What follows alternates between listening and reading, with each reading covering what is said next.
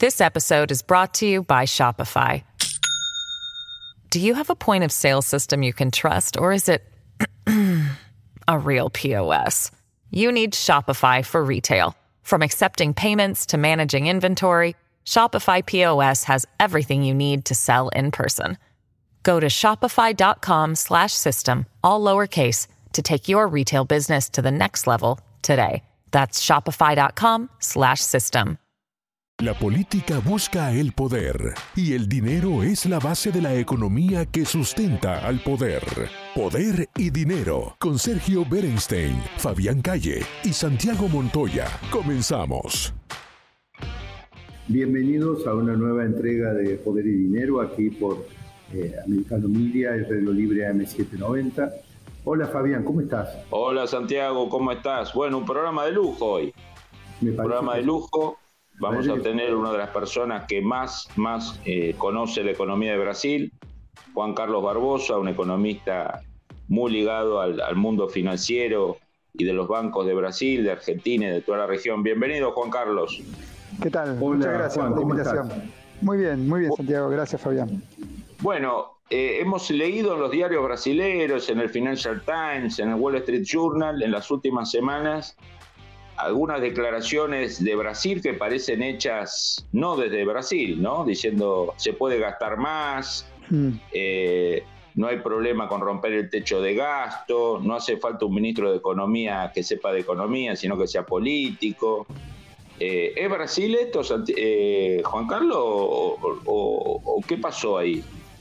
Mira, a ver, bueno, cuando Lula gana la, presidencia por tercera vez, en principio la reacción del mercado fue bastante buena. Los primeros días eh, los precios de los activos se valorizaron, pero luego comenzaron a surgir este, muchas dudas y, cautelas cuando se empezó a evaluar un poco más detenidamente los desafíos que, tiene Brasil y cómo la nueva administración los estaba encarando.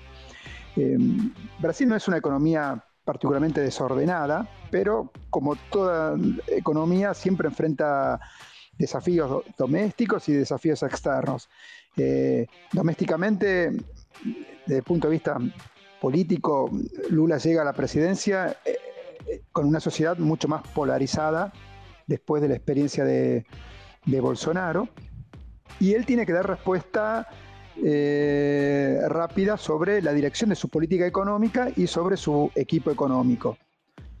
Y en el frente externo, él se encuentra, a diferencia de cuando asumió a principios de, este siglo, eh, el ambiente global es un ambiente de endurecimiento de las condiciones financieras, ¿no? con suba de las tasas de interés eh, de la Reserva Federal, que podrían llegar, no sé, 5,25, 5,5% a fin de año o, a comienzos del año próximo. Y bueno, y en este ambiente es donde la, comunicación tal vez no, o las señales que empezó a transmitir, pusieron muy nervioso al, mercado. Eh, concretamente, hay, eh, para concretizar hay dos puntos. Uno es la designación de de quién va a ser su ministro de Economía y eh, la decisión de ser expansivo en, política fiscal. Que en realidad la, expansión de política fiscal ya había ocurrido con, Bolsonaro, cuando este bajó impuestos y eh, incrementó. Y sacó subsidios a las sectores más pobres, ¿no? Claro, exacto. Eh, y, pero eso había sido parcialmente compensado con con algunos ingresos extraordinarios que ahora ya no van a estar, ¿no? Había dividendos de empresas eh, públicas, de, Petrobras. Entonces, y suba de materia, materia prima que exporta Brasil. Claro, claro. Pero eh, eso ahora, digamos, esos ingresos extraordinarios no están, y entonces eh, esta decisión de, Lula de ampliar el poder gastar más por encima del techo fiscal, que establece la Constitución fue una señal de alerta muy importante. ¿Por qué? Porque, digamos, ¿cuál es el problema de gastar más?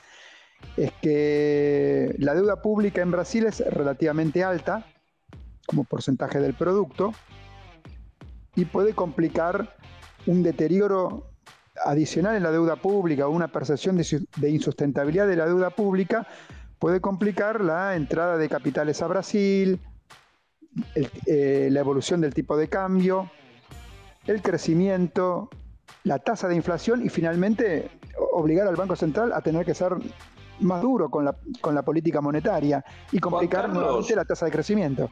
Juan Carlos, vos has estado en la función pública, has trabajado en los ministerios de Economía, no sos un académico entre comillas puro, sos académico con, con, pasillos de alfombra roja. ¿A qué atribuís esto? ¿Es, eh, es eh, digamos, generarle ruido al último tramo de Bolsonaro? ¿Es eh, un Lula que viene con espíritu de revancha después de, de lo que le pasó? ¿Es humo? ¿A qué se debe esto? Este es el punto central, quiero, ¿no? sí, eh, eh, creo que es la, pregunta pertinente en última instancia y requiere un análisis tal vez incluso más político que, económico. Ahí yo igualmente te digo mi percepción. Eh, tenés algo que había mencionado muy al pasar, una, economía, digo, una sociedad mucho más polarizada que, que en el pasado eh, tenés eh, un, PT que mucha gente dice no cambió mucho en el sentido de que Lula sigue manejándolo en forma muy centralizada y eso impidió el surgimiento de... sí, es un PT sin sucesión. Claro, exacto. No hay, líderes jóvenes, no hay nada que, que venga con, en principio, nuevas ideas. Las nuevas ideas tienen que venir del propio Lula. Eh, eh, y eso, más allá de la experiencia personal de Lula, de lo que ocurrió con Bolsonaro, eso complica eh, un poco. Y fíjate vos que en el caso de, de Haddad, que es el potencial ministro de Economía que tanto preocupa, en realidad, en defensa de Haddad, uno podría decir que él es una persona, primero no es de lo más radical dentro del PT. Eh, es cierto que compitió contra Bolsonaro y ahí tal vez eso es el rechazo de, del establishment. Pero Haddad, cuando fue alcalde de, San Pablo, tuvo un manejo bastante ordenado de las cuentas fiscales.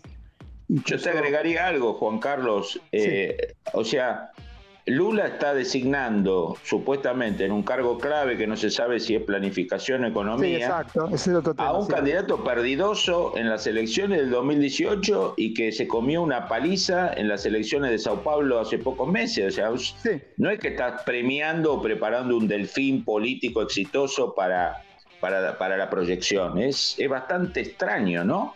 No, no, es extraño. Y aparte, te, decía otra cosa más, te voy a decir, Haddad fue el que trabajó bastante en el acercamiento de Alckmin y de, y de Marina Silva para la coalición. O sea, no, no, no fue justamente una persona muy, este, digamos, como que trabajó por ampliar un poco el espectro de la, de la coalición. Pero bueno, la, cuestión es que es rechazado por el, por, el mercado. Eh, es probable que hay mucha especulación sobre Lula si balancearía la designación de, de, Haddad, que hay que ver si va a economía o a planificación, eh, pero podría, hay mucha especulación sobre si, esto no sería balanceado con, con, algún nombre mucho más market friendly. Eh, no, te digo necesariamente Meireles, pero podría ser Percio. Meireles se lo nota muy distanciado en las últimas semanas, ¿no? Tomó una distancia muy fuerte con comentarios fuertes. Sí, no, no parecería algo, eso, sonó más al comienzo, eso se fue desdibujando, ahora creo que la, apuesta se inclina más hacia Percio Arida, que también no da señales muy concretas de, acercamiento. Entonces, todo, este ruido está complicando. Amigos, créanme que eh, de verdad los escucho hacer ese análisis, creo que eh, si bien está claro que todavía las cosas pueden mejorar con los equilibrios de las designaciones finales, creo que no se diluye la señal de alerta muy poderosa, porque ya lo hemos analizado en otras eh, entregas de poder y dinero, que en Brasil, a diferencia de Argentina, los dos grandes países de Sudamérica, eh, lo que ocurrió fue que en Argentina no pudieron la regla fiscal del programa exitoso de los 90 mantenerla vigente y sin embargo Brasil ese tema sí lo resolvió, lo que explica que Brasil no haya tenido la inflación que sí ha tenido el resto del continente. Ahora, eh, aflojar el límite fiscal eh, que está por constitución no es una broma. No, coincido, Santiago, sí, no quería bajar el, riesgo con esto. Ayer ya en, la reunión de la comisión del Senado, eh, todo parece indicar que mm, si bien va a haber una rebaja en la expansión fiscal permitida, esta va a seguir siendo bastante expansiva. Eh, si bien no va a durar cuatro años como pidió, en principio no duraría cuatro años como había pedido, el oficialismo, duraría dos años, pero los dos años siguientes pueden ser renovados por una ley simple.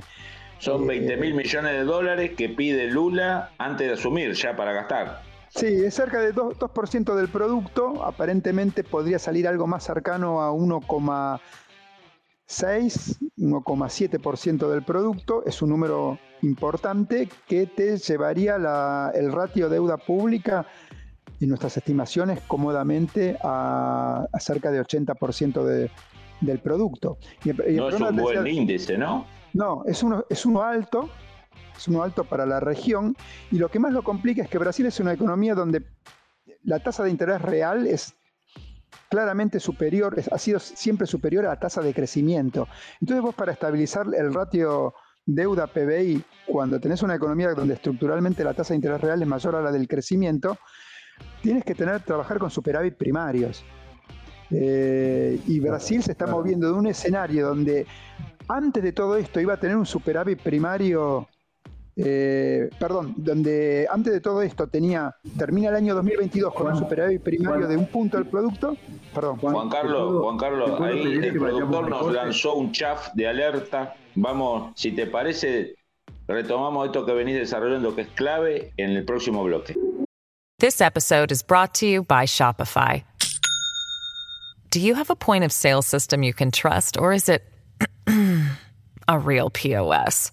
You need Shopify for retail. From accepting payments to managing inventory, Shopify POS has everything you need to sell in person. Go to shopify.com/system all lowercase to take your retail business to the next level today. That's shopify.com/system. En breve regresamos con Poder y Dinero junto a Sergio Berenstein, Fabián Calle y Santiago Montoya por Americano.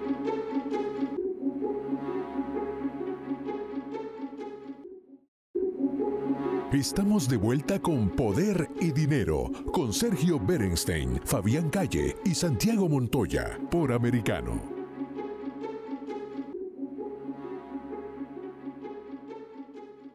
Bienvenidos a un nuevo bloque de Poder y Dinero. Pasamos rápidamente, Fabián, a seguir escuchando a Juan porque me parece que... sí, fundamental el análisis eh, que estaba haciendo Juan Carlos, de, quizá del inicio de la pesadilla, ¿no? Juan Carlos, te pido retomes el tema este de, los impactos cruzados de estas medidas que se están tomando. Sí, lo, que, habíamos dicho es, digamos, este, yendo de la parte económica, tal vez a meternos de nuevamente en una, visión un poco más política. Eh, eh, el año 22, eh, Brasil está terminando con un superávit primario de un punto del producto, un punto 1,1% del producto.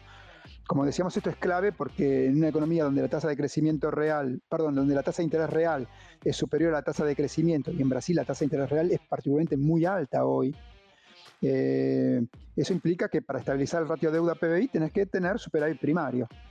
Ahora, para el año próximo, el escenario que ya era de moverse a un, ligero déficit, se está complicando aún más, porque ahora e, si no hay compensación en, lo que aparentemente podría salir del, Senado, según lo que aprobó ayer la comisión, eh, estaríamos en un déficit primario superior a dos puntos del producto. Y eso te llevaría a la deuda pública, decíamos, a un ratio cercano a, 80%, con todos los efectos negativos que tiene sobre, decíamos, la entrada de capitales, la, debilidad del real hacia adelante, o sea, mayor depreciación, impacto en la inflación, y eso finalmente al Banco Central que lo deja entre la espada y la pared de tener que mantener una política eh, monetaria dura o tener que subir más las tasas de interés, complicando adicionalmente la evolución del ratio deuda PBI.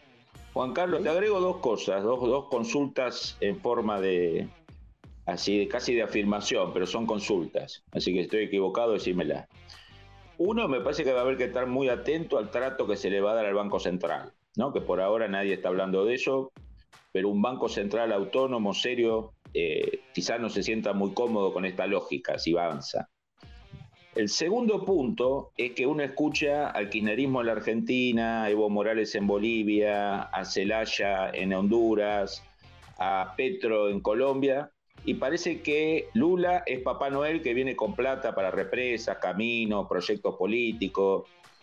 El panorama económico que vos me estás dando es un Brasil que no le sobra plata para estar haciendo mini plan Marshall a la izquierda de América Latina, ¿no? ¿O me equivoco? No, no, no, no, no es una economía que está en condiciones. ¿no? Sí, no, es una economía que está en condiciones de, deteriorar sus cuentas fiscales, eh, definitivamente y, con impacto rápido. De hecho, todavía no empezó, todavía no pasó nada, digamos, simplemente se habló y se mandó esta iniciativa y ya el impacto se está, se está notando en la volatilidad de los activos de, Brasil, digamos, volatilidad con tendencia hacia la baja, ¿no? todavía puede ser prematura mi pregunta, pero eh, si en función de estos amagues, porque dejamos claro que aún son solamente amagues, podrían después no concretarse estas alertas que estamos planteando, pero en función de estos amagues y lo que parece que podría ocurrir con esta autorización de gasto extra y estas medidas de la política por encima de la economía, ¿vos ves algún paralelo con, digamos, el periodo 2002-2005, donde se empezó a generar el desastre que es hoy la economía del otro gran actor económico de, Sudamérica, que es Argentina? A ver, eh, yo había dicho que, eh, digamos, eh, Lula había, había hecho al PT, mucho no había cambiado en el sentido que Lula lo manejaba en forma centralizada, sin delfín, cosa que uno podría también hacer un cierto paralelismo con en Argentina. Eh, donde no hay delfín para eh, la, coalición de izquierda, pero ahí hablábamos antes en el, entretiempo un poco sobre cuánto es producto de una decisión propia de, Lula, cuánto es la propia radicalización del partido, que se da en, una, en, un contexto en el cual Lula, si bien sigue siendo la figura fuerte, eh, porque no hay este, no hay delfín, no está en condiciones de controlar totalmente el partido porque ya es una persona, digamos... Entrada en años, ¿eh? Claro, es una persona mayor, iba a decir que, digamos, donde eh, la, destreza y la, habilidad con que se manejaban las cosas en el pasado eh, se, van perdiendo. Y eso puede puede complicar la gestión del... Y te agregaría algo, Juan Carlos, es una persona en edad, no todos tienen 77, 78 años de la misma forma, ¿no? Hay gente de 82 que está mejor que de la de 77, pero bueno.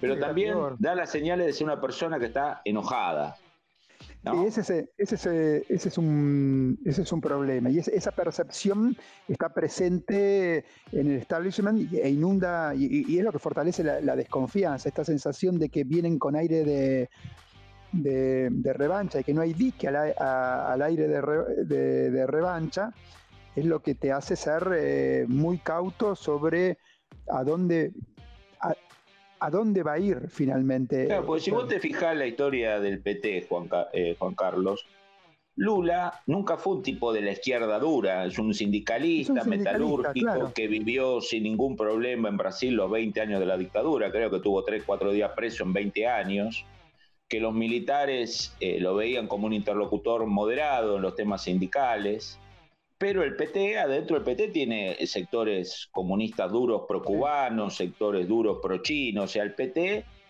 eh, en su mayoría o en algunos cargos claves, no son eh, sindicalistas pragmáticos que negociaban con todos como Lula. ¿no? Entonces, el debilitamiento de esa figura de Lula, más su eventual enojo o, ganas de revancha, y un PT que no es conducido con mano de hierro como hacía Lula en el pasado, es un mix complicado muy, muy, muy, muy grave, ¿no? Sí, sí, sí, sí. coincido, digamos. No, lo vemos como por, cierto el escenario, pero realmente es lo que está preocupando eh, hacia futuro para, para Brasil, que, haya un descontrol fiscal, la inflación suba.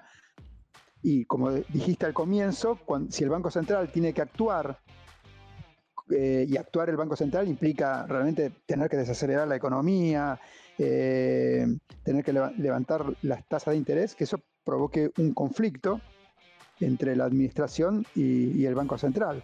Y eh, el, PT, hoy, hoy el mercado de trabajo en Brasil está bastante apretado en el sentido de que tiene una tasa de desempleo baja para los estándares brasileños. Eh, Keynesianismo casi en pleno empleo, qué complicado. exacto. Entonces, querer, digamos, este, ampliar la, brecha del producto para controlar la inflación, y, lo cual significa aumentar la tasa de desempleo, es algo que puede ser difícil de digerir para, la nueva administración. Juan Carlos, nos quedan poquitos minutos. Con Santiago te queremos llevar a otros dos países, algunas pinceladas nomás. Obviamente el caso patológico del kirchnerismo en la Argentina. ¿Cómo ves la situación económica? Eh, mira, Argentina creo que, eh, digamos, estamos entrando en un año donde creo que, se, digamos, se abren las incertidumbres sobre los, los avances eh, o parches, o la palabra que le quieran poner a lo que logró Massa en materia de estabilización. Eh, está claro que...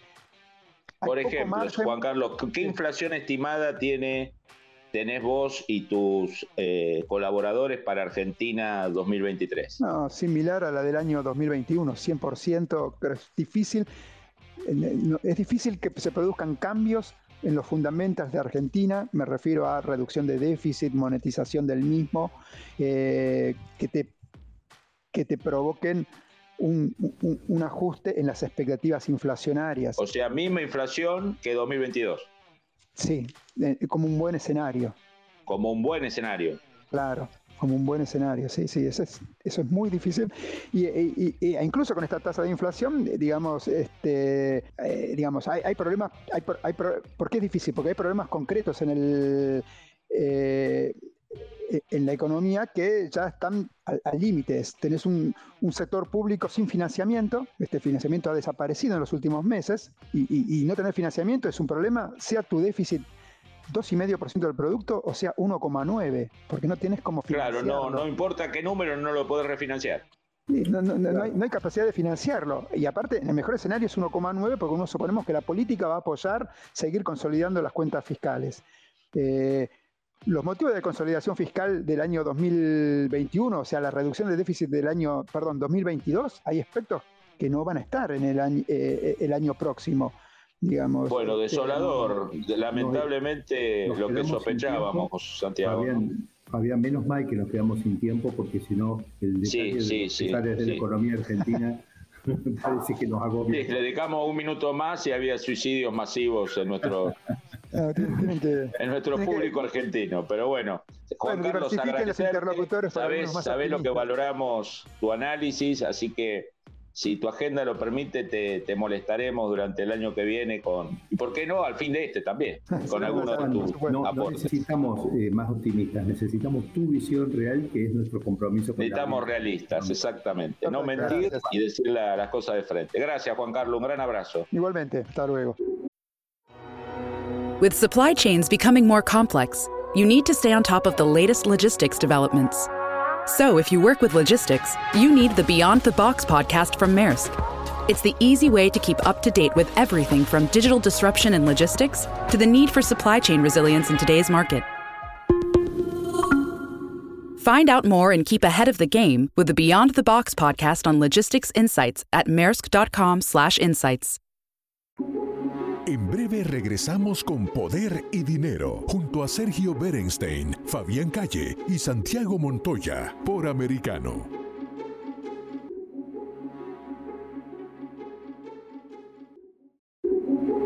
Estamos de vuelta con Poder y Dinero con Sergio Berenstein, Fabián Calle y Santiago Montoya por Americano.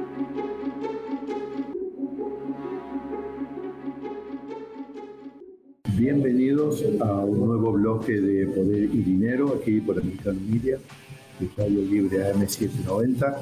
Eh, seguimos aquí con Fabián Calle, eh, después de la entrevista con eh, el economista Barbosa. y bueno, Fabián, podemos utilizar mucho material que vos tenés de primera mano y que nos sirve para dar un panorama más general ampliando el análisis de Brasil a, a, yo diría a nivel internacional, ¿no? considerando la información sobre Fuerzas Armadas. Sí, ahí retomando un poco lo de Barbosa y después eh, me gustaría meterme en una encuesta muy interesante que hizo el Reagan Defense Forum sobre la situación actual de la opinión pública de Estados Unidos con respecto a los temas de defensa y los temas militares. Pero para complementar un poco lo que decía Juan Carlos, creo que hay señales de alerta ¿no? en Brasil este paquete de gasto extra que ha pedido Lula al Congreso, de, digamos, de unos más de 20 mil millones de dólares antes de asumir ya. Eh, esta idea de algunos de sus referentes económicos o políticos diciendo que el techo de gasto, que fue una clave de la estabilidad brasilera, eh, a lo mejor hay que flexibilizarlo. Eh, la cancelación de una licitación que llevaba más de 15 años de, del ejército diciendo que, la compra de, esos vehículos era un gasto innecesario.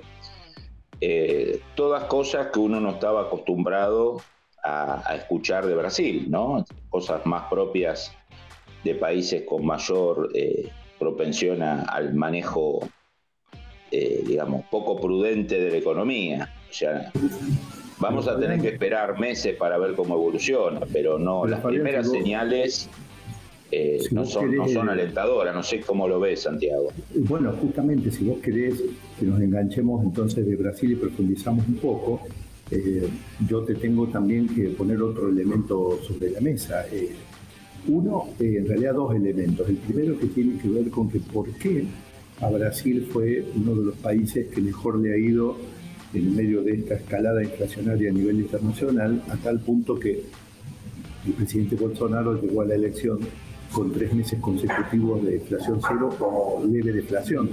Es decir, y a pesar de que el nivel de actividad económica tampoco se estaba desplomando, un buen nivel de actividad económica. Entonces, uno de los secretos de Brasil, cosa que no pudo lograr otro de los grandes países de la región que había tenido un importante plan económico en los 90 y que había matado la inflación por primera vez en más de medio siglo, eh, es justamente que Brasil logró mantener el tema del gasto público acotado. Entonces a mí me parece que lo que vos acabaste de plantear recién como reflexión adicional a la entrevista con Barbosa eh, es un tema crítico que introduce eh, serias amenazas sobre las expectativas económicas en Brasil a futuro. Por supuesto, esto es como cuando uno cría, yo siempre digo que la inflación es como criar un cachorro de tigre, entonces uno lo encuentra, es chiquito, mira qué lindo gatito, tiene patas muy grandes, es mimoso y ronronea igual que cualquier felino. Pero eh, los, políticos muchas veces les encanta gastar un poco más de lo que pueden y empiezan entonces con un poquito de inflación. El tema es que el cachorro de tigre en algún momento crece, uno casi no se da cuenta y eh, se sale de control. Y vos sabés lo que pasa. Esto es lo mismo. Eh, que el tema inflacionario. Por eso eh, espero que el presidente Lula eh, rápidamente y su equipo económico acoten este tema, porque de lo contrario Brasil lo puede pagar eh, caro. El segundo tema que quería agregarte, dado que vos este, planteaste empezar por ahí, que me parece muy bien porque es tan importante Brasil para toda la región. El presidente Lula eh, ha mostrado permanentemente una señal muy importante de acercamiento al kirchnerismo argentino. Y hemos visto hace pocos días eh, una noticia internacional que salió publicada en Europa, en los Estados Unidos y en todos lados, que tiene que ver con eh, la condena de la actual vicepresidenta argentina por administración en sus gobiernos anteriores. Ella tuvo dos mandatos, el último terminó en 2015. Y entonces, este, sin embargo, Lula eh, recibió visita cuando estaba preso, recibió permanentemente la solidaridad. Y el segundo tema es eh, justamente para plantearte qué se puede esperar que eh, el gobierno de Lula, que Lula haga eventualmente tirar algún tipo de soda política. ¿Qué, se puede esperar A ver, las señales, a ver, primero que todo, ¿no? esta idea de que el ministro de Economía no necesariamente tiene que ser un economista o un técnico, que puede ser un político. Esta idea que puede ser Haddad, eh, que fue el candidato que perdió con Bolsonaro en el 2018 y que perdió la gobernación, la, disputa por la gobernación de Sao Paulo en las últimas elecciones en Brasil. O sea, un, político que además pierde, digamos, ¿no? Eh, además, una persona sumamente ideologizada. Eh, para ministro de Economía o ministro de Planificación, ya una señal rara. Después Meireles, que vos lo conocés muy bien, un economista muy prestigioso de Brasil, que Lula durante eh, los meses preelectorales lo había acercado o lo, mostraba como un, como un, ejemplo de cómo Wall Street y los centros financieros de Brasil y del mundo no debían temer a un tercer mandato de él. Meireles en las últimas eh, semanas ha tomado distancia eh, fuertemente y además planteando serias advertencias sobre el perfil que él cree que Lula puede tomar en materia macroeconómica, ¿no? O sea, una señal alarmante de una persona que tuvo un rol en los gobiernos anteriores del PT, que siempre fue, digamos, el neoliberal que el PT mostraba para dar tranquilidad, eh, que ha, decidido alejarse y marcar una postura bastante crítica.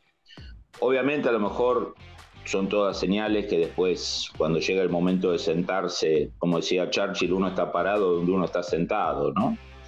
Eh, eso se atenúa o se modera, pero me da la sensación de que este tercer, este tercer mandato de Lula arranca con, con más populismo, más voluntarismo y más clichés populistas de los, de los dos anteriores. Eso habrá que ver cómo evoluciona, pero las señales no son buenas. Por eso vos eh, lo hemos hablado acá, se ha, ido devaluando el real, eh, hay dudas, digamos, sobre el nivel de inversión el año que viene, un montón de ruido que uno no entiende muy bien cuál es la necesidad de imprimirle tanto ruido a, los meses previos, a lo mejor empastarle un poco los últimos meses a Bolsonaro y complicarle un poquito la vida en los últimos meses económicos, pero eso me parece de un nivel de irresponsabilidad muy grande que uno no espera de la dirigencia política de Brasil, pero evidentemente, como dicho, hemos dicho varias veces, eh,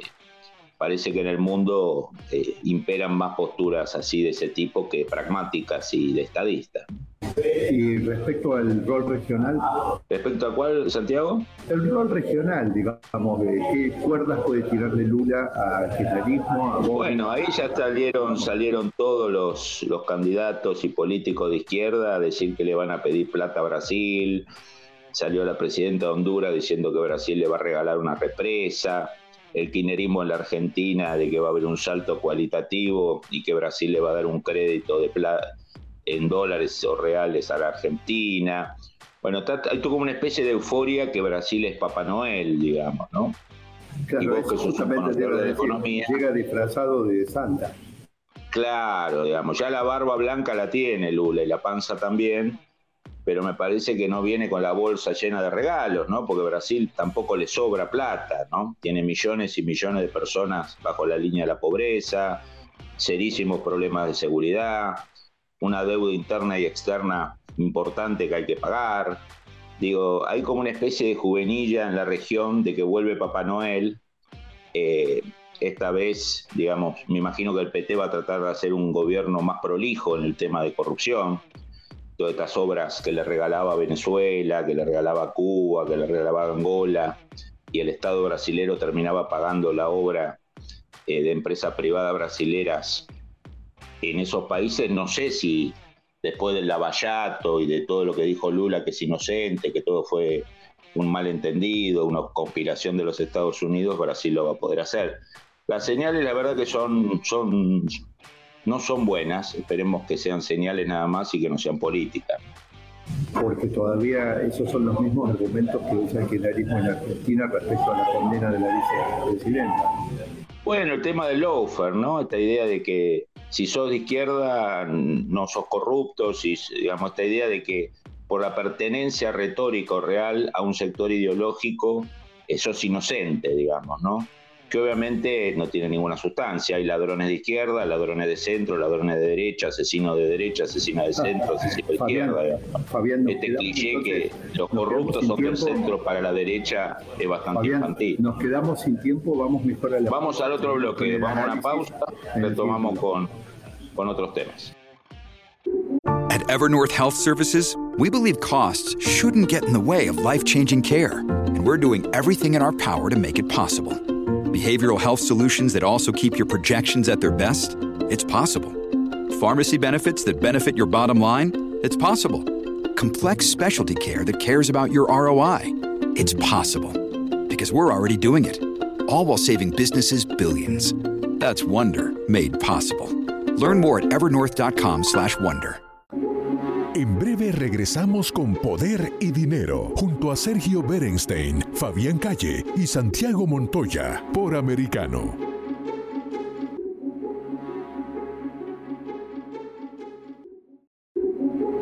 Estamos de vuelta con Poder y Dinero con Sergio Berenstein, Fabián Calle y Santiago Montoya por Americano.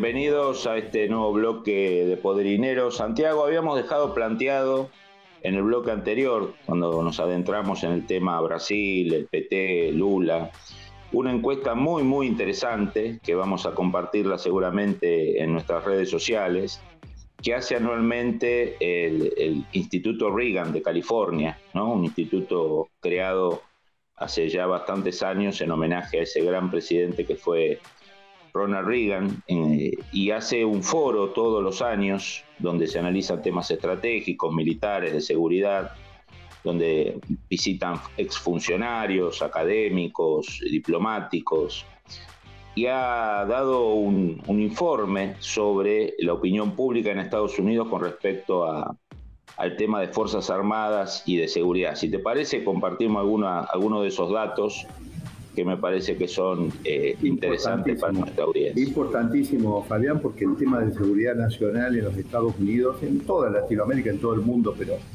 nuestros oyentes, residentes americanos, creo que ese es un tema que tiene una prioridad altísima. Adelante. Sí, además con el prestigio, digamos, con el respaldo de un instituto que está integrado por, por gente eh, que estuvo cerca de Reagan, ¿no? Sabemos la, importancia que Reagan le dio a la seguridad nacional, a la defensa, o sea, gente, digamos, ya mucha de ella muy, muy, muy mayor. Pero bueno, qué mejor que el Instituto Reagan para hablar. Es una encuesta de casi 3.000 personas en todos los Estados Unidos. conseguirme, Fabián? Sí, claro que lo vamos a compartir el link en las redes para que todos lo puedan, lo puedan, lo puedan ver y analizar. Lo que me gustaría que consiguieras, ahora pasás a explicar lo del Instituto Reagan, es una colección de las genialidades de Reagan. ¿Cuántos programas Bueno, te acordás, bueno, hemos, en varios programas eh, hemos pasado frases de Reagan, ¿no? Pero me parece que una buena política, una buena decisión, se lo vamos a comentar a nuestros productores especialmente a, nuestro productor de cabecera, Daniel Salinardi, es esta idea de ir cargando en nuestras redes algunos videos que, digamos que compilan algunas de esas frases geniales de Reagan, ¿no? Donde, combinaba humor. Claro. No, frases que son además de un gran humor, ¿no? Reagan era un líder que tenía una inmensa, un inmenso sentido del humor. Eh, que es un atributo usualmente poco usual en la política, ¿no? que son gente usualmente bastante amargada y seria. Nuestro productor ya, ya colgó algunos de, esos, de esas genialidades, pero obviamente sería interminable en la lista de genialidades de Reagan, ¿no? Pero bueno, bueno podemos poner a cada tanto algunos flash. Pero paso a la encuesta, Santiago. Vamos, vamos. a ver, primero que todo, un eh, fuerte respaldo porque la encuesta hace un análisis general de la población americana, eh, pero también después los divide por independientes, republicanos y demócratas, ¿no? Se le pregunta al encuestado la opinión sobre varios temas, pero después se le dice si se siente afín a los republicanos, demócratas o se considera independiente. Lo primero que los dos espectros políticos, republicanos y demócratas, consideran que el tema de la defensa es una prioridad y que no hay que reducir el presupuesto de defensa. Me parece que es un dato importante. Segundo elemento, una muy, muy mala eh, percepción eh, sobre Rusia, obviamente, ¿no? Más de, más de los demócratas, un poco menos de los republicanos, pero una focalización muy fuerte de Rusia como un peligro para la seguridad nacional de Estados Unidos. Después también la percepción en los dos lados, republicanos y demócratas mayoritarios, sobre que China es el rival estratégico de Estados Unidos. Acá es un punto importante porque en una sociedad tan fracturada y con grietas en tantos temas como está sucediendo en Estados Unidos, entre los woke y los conservadores, entre los pro-religiosos y los que fomentan el ateísmo, me parece que un dato importante es que hay un enemigo en común, ¿no? un rival estratégico en común. Creo que eso va a tener un, un efecto beneficioso para, digamos, que en ciertos ámbitos haya eh, mayores consensos. Esta idea que China es un rival de riesgo. Eh, Después, ¿cómo, cómo están esos niveles de preocupación en relación a los que estaban vigentes durante la Guerra Fría, si es que existe esa comparación? Bueno, son, eh, por ejemplo, en el caso de Rusia, obviamente por la, por la invasión de Ucrania, claramente, hubo un salto muy grande con respecto al año pasado en la, en la visión de amenaza. Eh, en el caso de China es un crecimiento no tan marcado, pero también un proceso de, de, crecimiento en la percepción del enemigo. Y como vos decís, claramente la Guerra Fría tuvo ese factor aglutinador, ¿no? Que faltó durante la unipolaridad. Si vos mirás del 89 a, a bien entrado el siglo XXI, los enemigos de Estados Unidos parecían eh, liliputienses, digamos, ¿no? Eh, pequeños estados villanos o grupos terroristas que no tenían la capacidad de superpotencia. Fueron 20 o, más años de, digamos, de esa unipolaridad que a veces eh, esa suma del poder de Estados Unidos le quitaba la necesidad de una visión estratégica de largo plazo porque no había grandes rivales. Bueno, ahora lo hay. Hay uno muy grande que China y otro con mucho menos poder, pero con armas nucleares y con una gran extensión geográfica que puede generar muchos problemas que Rusia. Eh, el, otro tema importante de, la encuesta es que los que se sienten demócratas y republicanos en su mayoría eh, dicen que hay que seguir apoyando a Ucrania, ¿no? porque uno ve en los diarios o escucha en los diarios que, la ayuda va a bajar, que, Estados Unidos está cansado de ayudar a Ucrania. Bueno, eso no se refleja ni en el Congreso, cuando uno ve las declaraciones del Congreso, de, pero tampoco lo ve la opinión pública, que es un dato importante porque los políticos americanos tratan de coincidir con sus votantes, a diferencia de a veces en América Latina, donde el político hace lo que quiere. Eh, y sí un dato alarmante, que es una caída muy grande de los jóvenes que están dispuestos a incorporarse a las Fuerzas Armadas. O sea, la encuesta muestra que entre los 13 y los 29 años, eh, perdón, entre los 18 y los, y los 29 años, solo un 13% de los encuestados en ese rango de edad eh, consideran, eh, digamos, viable o interesante o un buen proyecto de vida incorporarse a las Fuerzas Armadas. Un, dato... Muy bajo, ¿no? Muy bajo, ¿no? Y no jugó ningún papel porque cuando fue la película Top Gun, la primera, ¿no? Ahora estamos con la segunda, hubo un aumento violento en la cantidad de reclutas que se ofrecían no solamente para, para la US Air Force o para los Marines, sino en general para todas las Fuerzas Armadas. En este caso no ocurrió. Todavía no, yo creo que, a ver, me da la sensación que el Pentágono, con esta encuesta y otras que seguramente tiene, eh, yo creo que van a tener que empezar a, digamos, al uso de las redes sociales. Hasta ahora las redes sociales en su mayoría son antifuerzas armadas, ¿no?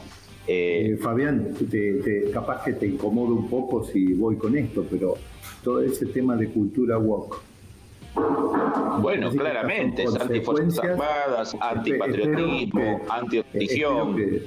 Bueno, espero que los dirigentes, especialmente los del Partido Demócrata, comprendan el daño que le causa esto a los Estados Unidos. Bueno, a ver, Santiago, eh, un gran poder como es Estados Unidos necesita tener un segmento de su sociedad que crea en el heroísmo, en el patriotismo, en el sacrificio. No hay gran potencia con gente hedonista que lo que quiere es tomarse un café calentito y comer un bagel, ¿no?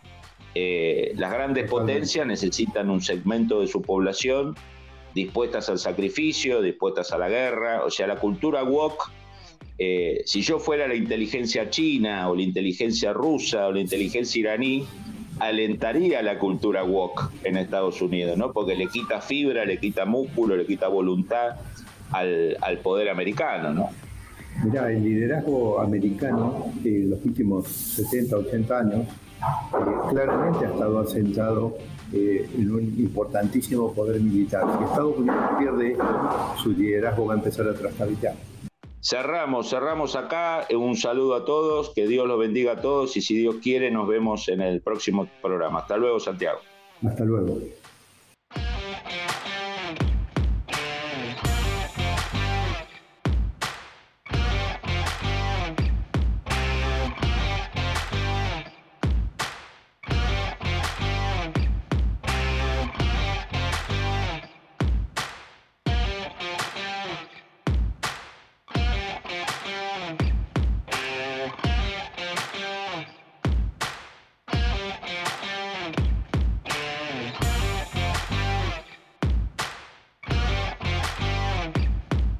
El análisis sobre el poder y dinero concluye por hoy. Seguimos con los cálculos y proyecciones para ofrecerles nuevas herramientas que les ayuden a tomar mejores decisiones. Hasta el próximo programa por Americano.